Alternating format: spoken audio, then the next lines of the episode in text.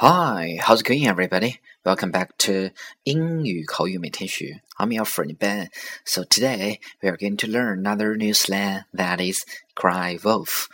今天我们要学习的俚语是 cry wolf. Cry, C-R-Y，是一个动词，哭，wolf。W O L F 狼.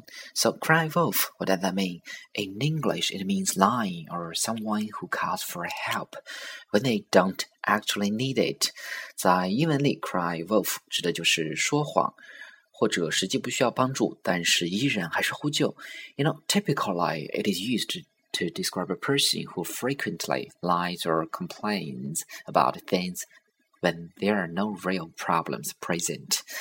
一般，cry wolf 指的是一个人 经常抱怨或者说谎，但实际上并没有任何可以说谎和抱怨的事情。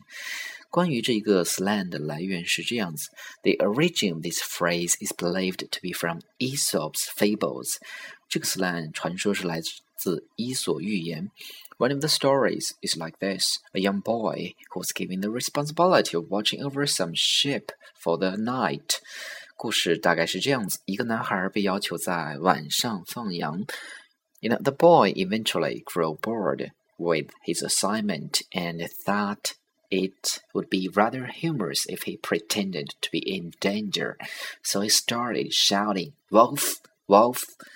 男孩忍不住寂寞，于是假扮自己遇到了危险，呼喊：“狼来了！”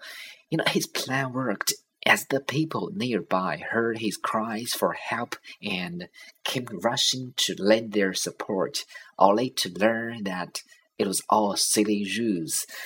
当人们闻讯赶来帮忙的时候，最后发现一切只是一场谎言，所以用 “cry wolf” 来指代谎报或者报假警。OK，说到这儿，我们来看两个例子。First one. 除非你真的需要帮忙，那么不要报假警。这句话我们就可以这么说：Don't cry wolf unless you really need help. Don't cry wolf unless you really need help. OK，我们再来看第二个例子。比如说，王小二的老婆很害怕老鼠，最近总是抱怨家里老鼠横行。王小二非常不以为然，于是说。This is the third time my wife has complained of a mouse running around our home, and I thought she was crying wolf. But when I ran into the small rodent in the kitchen, I realized I was wrong.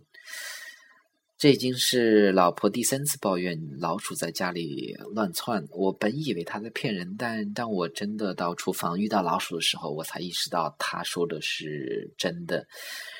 this is the third time my wife has complained of a mouse running around our home, and I thought she was crying wolf. But when I ran into the small rodent in the kitchen, I realized I was wrong. Okay, guys, so today you have to remember cry wolf, which means 谎报 or 报假警. So that's all for today. Thank you very much. See you next time.